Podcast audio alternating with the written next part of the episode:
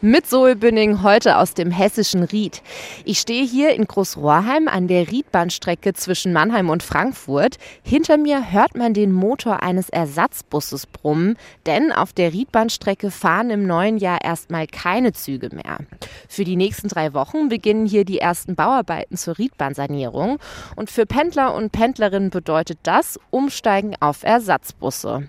Alle 15 Minuten kommt hier an der Ersatzhaltestelle so ein Bus und DB-Ersatzverkehrsprojektleiter Berry Hempel steht neben mir. Herr Hempel, was ist denn das Besondere an diesem Ersatzverkehr?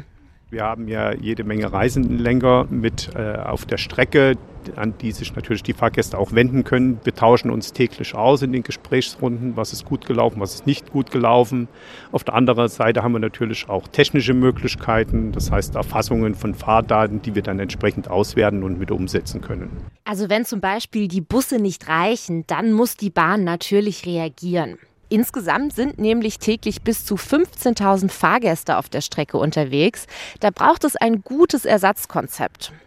Heute ist hier am ersten Arbeitstag nach Neujahr natürlich nicht so viel los. Die meisten haben noch Urlaub. Aber Niklas aus Großrohrheim steht hier an der Bushaltestelle und wartet. Aber es kommt nichts. Naja, ich muss halt irgendwie auf die Arbeit kommen. Und wenn das halt nicht funktioniert, ich meine, äh, Mal ganz ehrlich, was soll man erwarten? Ja, Stimmung ist sehr schlecht. Weil ich muss nach Bensheim. Und nach Bensheim zu kommen ist nicht so ganz so einfach von hier aus, wenn äh, die Züge nicht fahren.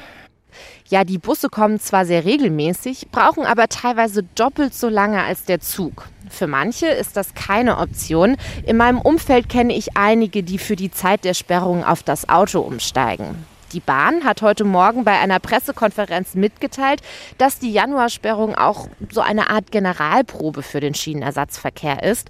Es wird sich also zeigen, ob für die fünfmonatige Sperrung im Sommer Änderungen nötig werden. Zoe Bünning von der Riedbahnstrecke in Großrohrheim.